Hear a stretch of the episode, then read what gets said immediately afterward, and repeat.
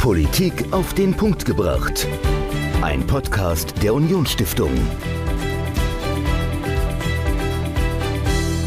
Hallo und herzlich willkommen zur neuesten Folge Politik auf den Punkt gebracht. Ich bin Dominik, mir gegenüber wie immer Michael. Und Michael, diese Woche sprechen wir über das Thema Cybersicherheit. Was verbindest du denn ganz konkret mit diesem gigantischen Wort? Also es ist natürlich ein, ein Riesenbegriff, also irgendwelche Hackerangriffe aus dem Ausland. Also wir hatten ja mal eine Veranstaltung mit der Unionsstiftung, dass fremde Mächte Einfluss nehmen, indem sie Cyberangriffe starten. Also ja. wir waren ja auch in Estland gewesen mit der Stiftung und das Land war ja auch schon mal Ziel einer Cyberattacke und ansonsten natürlich auch im privaten Bereich, also dass man sich ja. vielleicht gutes Passwort überlegen sollte, anstatt 1, 2, 3, 4, 5 irgendwas Kryptisches und ja. ja, das sind so die zwei Dinge, die mir spontan einfallen. Genau, und dann triffst du den Nagel im Prinzip auf den Kopf, denn genau darum geht es diese Woche. Ich habe mit Dr. Dirk Häger gesprochen vom Bundesamt für Sicherheit in der Informationstechnologie, vom BSI kurz, und habe mit ihm genau darüber gesprochen. Also was sind so die großen, sage ich jetzt mal, Gefahren, die in der Cybersicherheit lauern? Also die ganz großen Hackerangriffe auf Wahlen meinetwegen oder auf irgendwelche Unternehmen, also Wirtschaftskriminalität und dann natürlich auch im Privaten. Und da war ein Aspekt vor allen Dingen, das Backup. Wenn du jetzt mal privat überlegst, du hast wahrscheinlich auch etliche Urlaubsfotos und Privatfotos, alles digital. Hast du davon ein Backup? Ich habe ein Backup. Ich habe so, so eine kleine NAS zu Hause. Mhm. Ich habe einen Cloud-Speicher und ich würde sagen, also es gab mal eine tolle Veranstaltung von CISPA zusammen mit der Landesmedienanstalt, wo ich damals gearbeitet habe. Ja. Und das hat mir dann so ein Stück weit die Augen geöffnet und seitdem habe ich das. Sollte auf jeden Fall jeder haben. Also wenn ihr da draußen zuhört oder heute nicht mehr wisst, was ihr sonst noch machen sollt, geht euch auf jeden Fall eine externe Festplatte kaufen, macht Datensicherung, egal ob in physischer Form oder in der Cloud. Also Backup ist ein ganz, ganz zentrales Wort. Und was ich mit Dr. Helger sonst noch besprochen habe zum Thema Cybersicherheit, das hört ihr jetzt im Interview. Viel Spaß.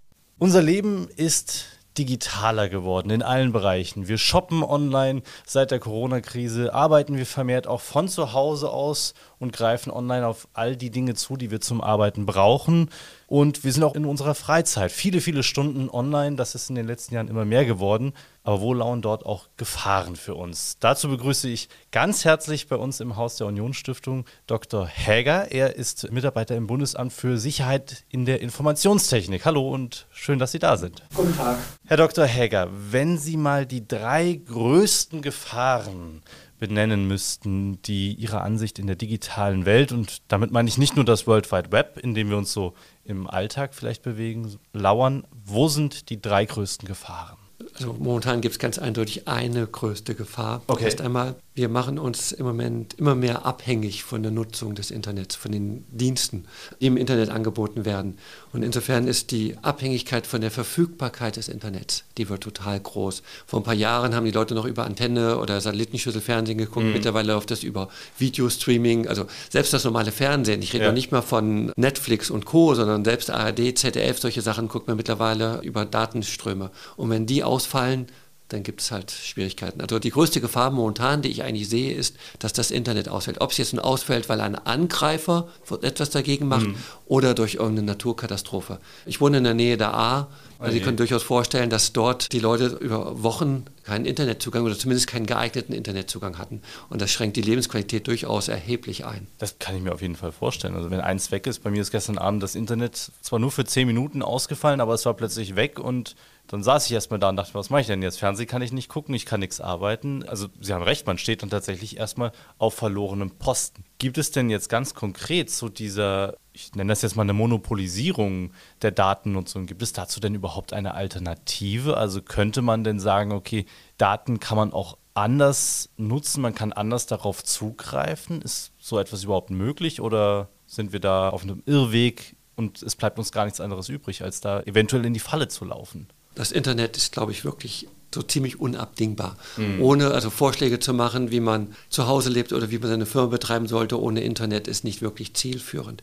Allerdings ist immer die Frage, hat man einen Plan B? Gibt mhm. es noch irgendwas anderes? Auch jetzt nochmal das A-Beispiel. Wir sind ja völlig alle vom Strom zum Beispiel abhängig. Und ja. jetzt können Sie sich vorstellen, in der Umgebung, wo ich wohne, die Anzahl der Stromgeneratoren ist stark angestiegen, weil man ja, die klar. Abhängigkeit vom Strom wollte man dann doch auch nicht so haben. Und wenn Sie darauf angewiesen sind, Strom zu haben, damit Sie Keller trocken halten können, fällt Strom aus, es regnet, auf einmal läuft der Keller voll. Keine gute Idee. Also da eine Menge Leute haben jetzt angefangen, dort Plan B-Sachen zu entwickeln. Ich persönlich Gut, ich habe drei Kinder, die durchaus viel Internetnutzung betreiben. Ich habe einfach zwei Internetzugänge.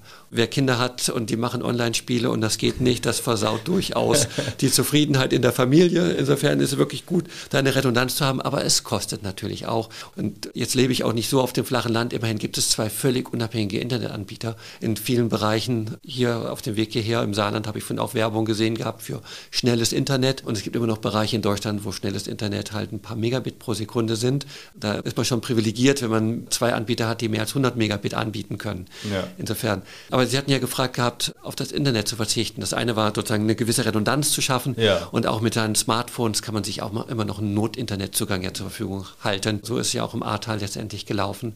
Aber es ist halt auch die Frage, speichere ich alles online ab? Also für Backups und sowas natürlich toll geeignet, weil wenn bei einem eingebrochen wird und es mm. wird alle IT mitgenommen, dann hat man in der Cloud halt noch seine Backups irgendwo liegen. Klar, ja. Also die Cloud garantiert nicht zu verteufeln, aber es gab vor kurzem dieses Beispiel mit Facebook, wo jemand, ein Administrator bei Facebook, was falsch gemacht hat und gut, dann sind ein paar Facebook-Dienste nicht gelaufen. Erstmal stört viele vielleicht nicht so sehr, aber Facebook selber kam nachher nicht mehr in seine Gebäude rein, weil auch die Gebäudesteuerung, die Zugangssteuerung zum Gebäude war halt auch mit solchen elektronischen Verfahren, Computer abgesichert. Ja. Und man braucht definitiv noch etwas, dass man in sein Haus reinkommt, wenn das Internet nicht geht, dass man nicht nur sagt, hier Alexa macht Tür auf, ja. sondern dass man auf jeden Fall auch noch über Spracherkennung, dass das denn geregelt wird, ist auch noch gut, wenn man einen Schlüssel hat. Also wie mhm. gesagt, Plan B halte ich für sehr wichtig merken wir uns auf jeden Fall mal Plan B. Jetzt gibt das BSI ja jedes Jahr einen Bericht heraus, in dem ja so ein Lagebericht, wo geguckt wird, wo sind die großen Gefahren, welche Angriffe gab es auch oder wo lauern vielleicht auch Angriffe.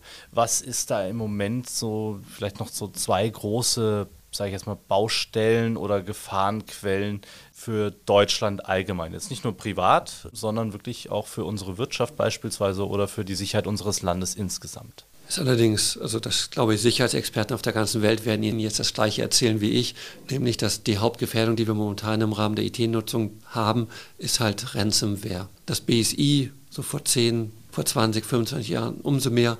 IT-Sicherheit sind drei Sachen. Mhm. Verfügbarkeit, Integrität, Vertraulichkeit. Und sehr viel war halt im, sozusagen der DNA des BSI ist natürlich Vertraulichkeit. Wie kann die Regierung sicher miteinander kommunizieren, ja. dass keine fremde Staaten reinhören können?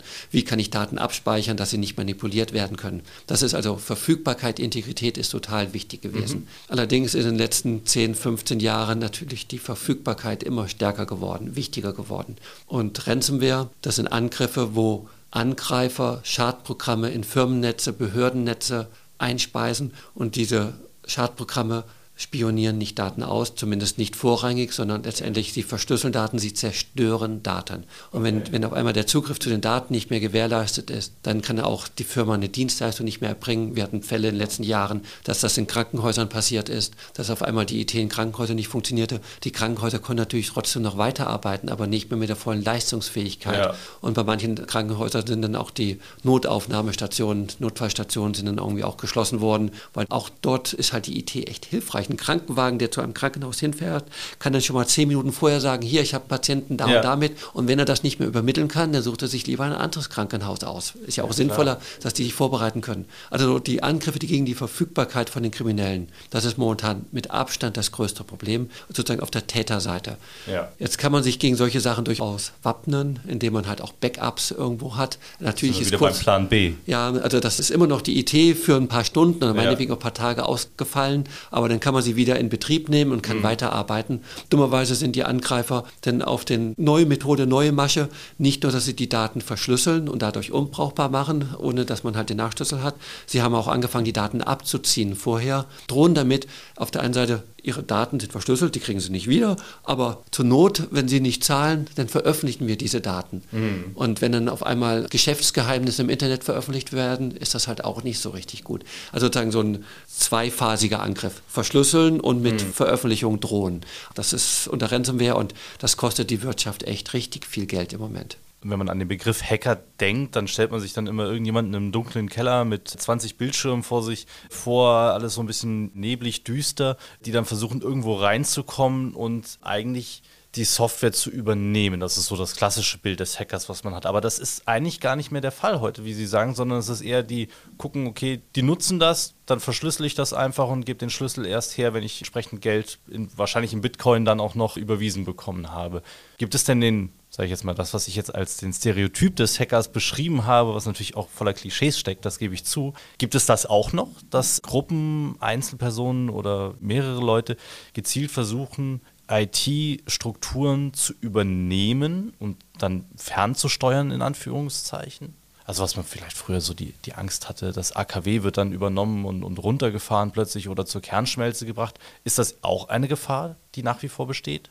Also dieses typische Klischee, der dicke Jugendliche mit einer Chipstüte und Pizza, der ja. noch bei Mama wohnt und keine Sozialkontakte hat, den wird es sicherlich auch noch geben. Mhm. Aber er spielt im Vergleich zu dieser Professionalisierung der Kriminellen nur noch eine ganz untergeordnete Rolle. Also es gibt natürlich auch immer noch die Leute, die halt auch einfach aus Spaß an der Freude IT-Systeme auseinandernehmen und versuchen mhm. zu verstehen, wie sie lernen. Der Hacker-Gedanke ist ja eigentlich gar nicht so negativ besetzt gewesen ursprünglich.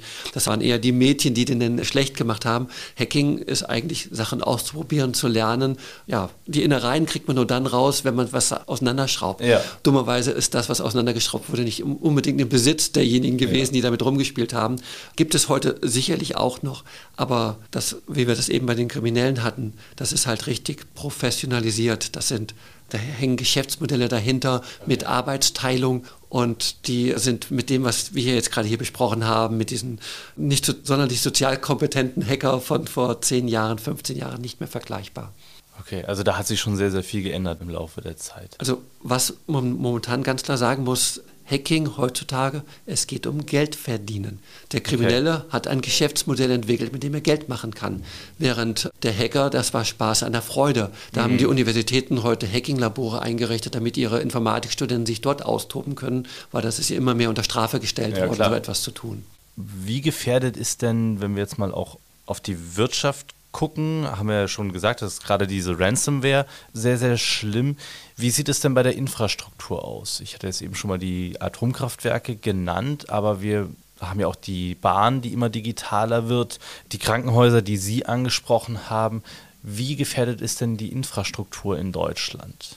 Ich hatte ja eben schon gesagt gehabt, dass es bei den kriminellen Angriffen geht es um Geld. Ja. Und ich brauche ein Geschäftsmodell. Und die Angriffe, die gegen Krankenhäuser gelaufen sind, soweit ich weiß, ist da nie bezahlt worden. Das heißt, mhm. das Geschäftsmodell hat nicht wirklich funktioniert. Die Kriminellen okay.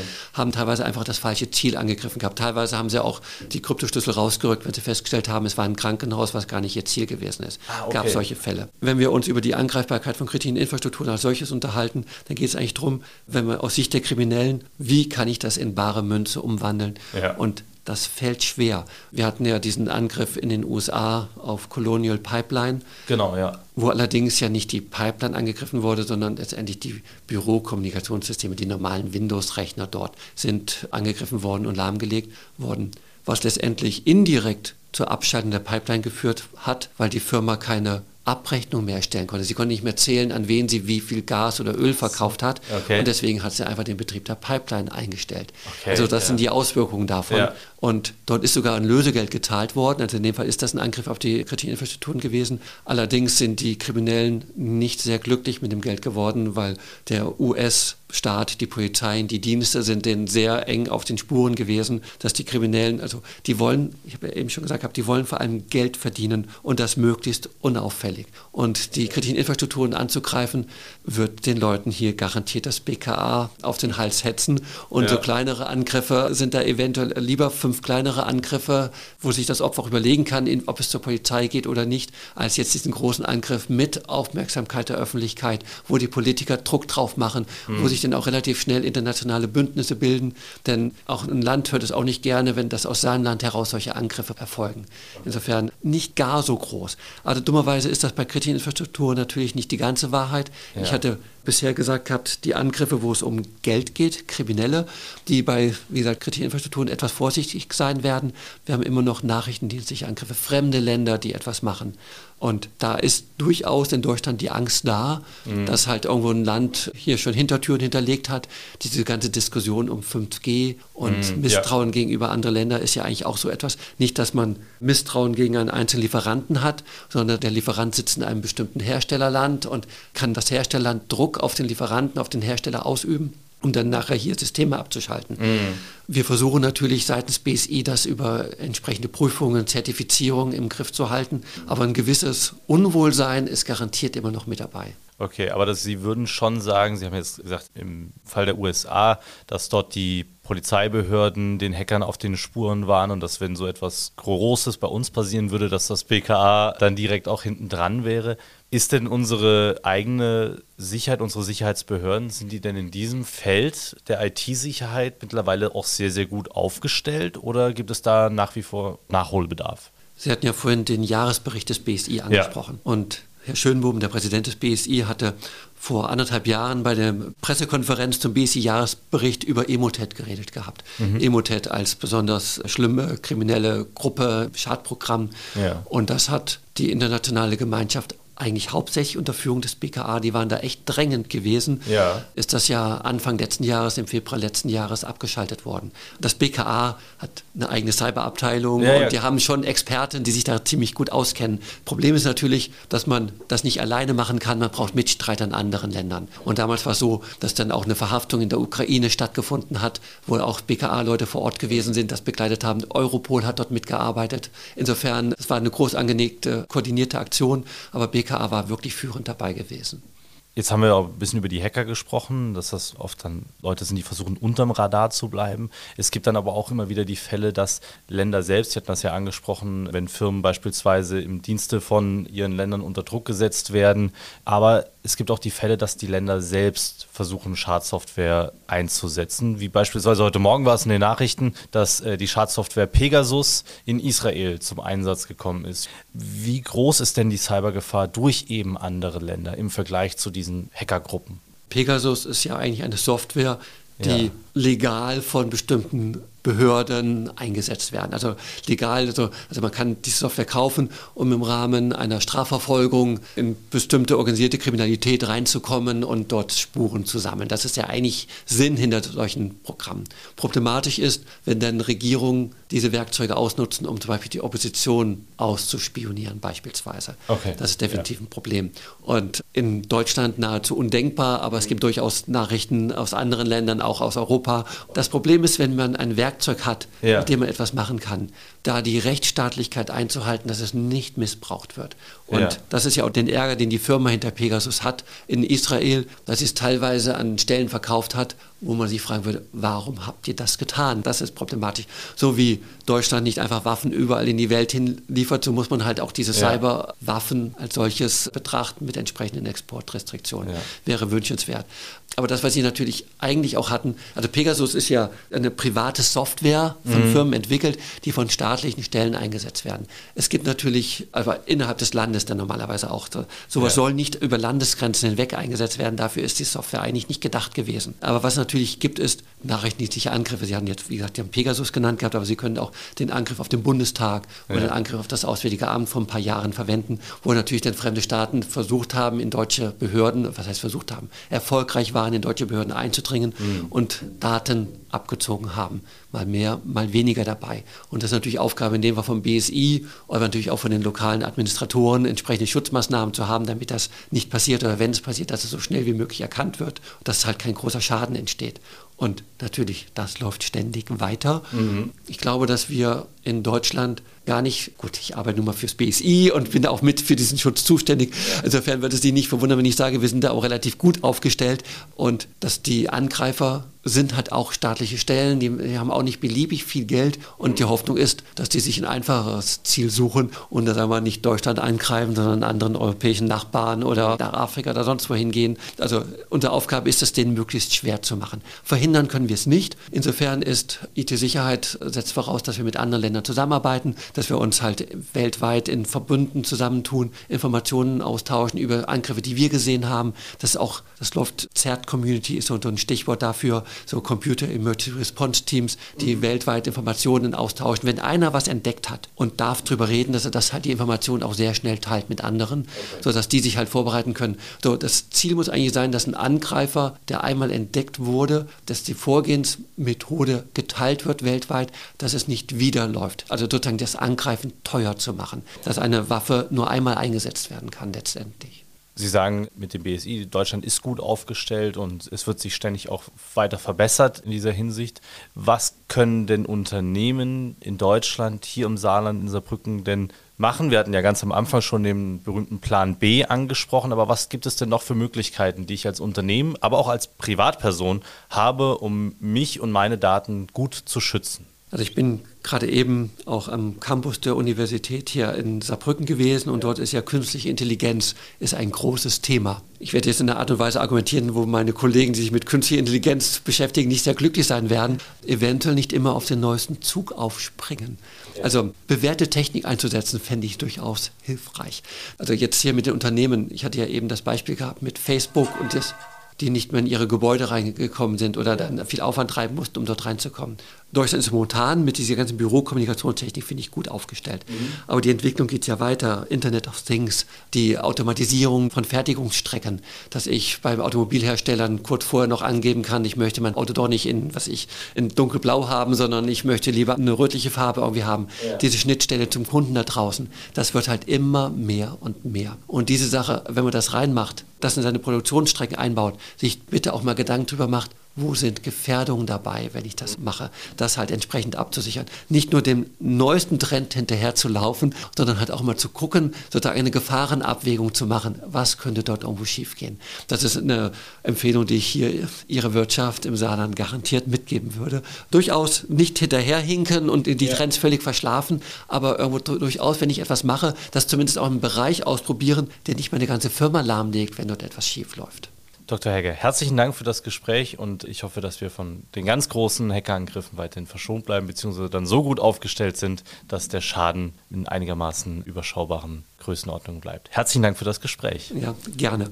Dr. Dirk Jäger vom BSI zum Thema Cybersicherheit, was Deutschland macht und machen kann und was jeder privat auch zum Thema Cybersicherheit tun kann und vor allen Dingen tun sollte. Und nächste Woche sprechen wir über das Thema Inklusion. Wir gehen also in den Bildungsbereich. Michael, was hältst du denn von unserem inklusiven System, das wir gerade im Moment so im Saarland haben? Also ich finde das generell gut, dass man solche Dinge wie Inklusion macht im schulischen Bereich. Jetzt bin ich da relativ weit weg, muss ich ehrlich sagen. Ja. Also ich kenne mich da jetzt fachlich gar nicht mit aus. Ich war zwar mal in der Berufsschule, aber da spielte das, ist ja auch schon zehn Jahre her, spielte ja. das eigentlich noch nicht so die Rolle. Okay.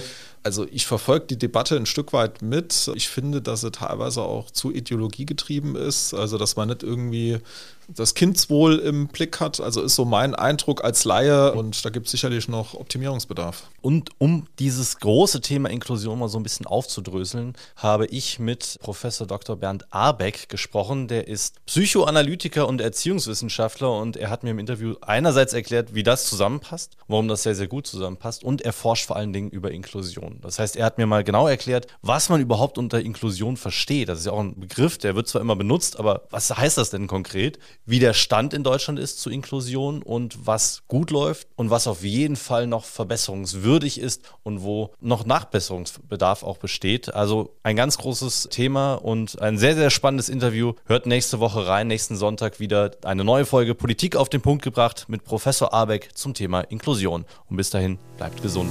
Ciao. Politik auf den Punkt gebracht. Ein Podcast der Unionsstiftung.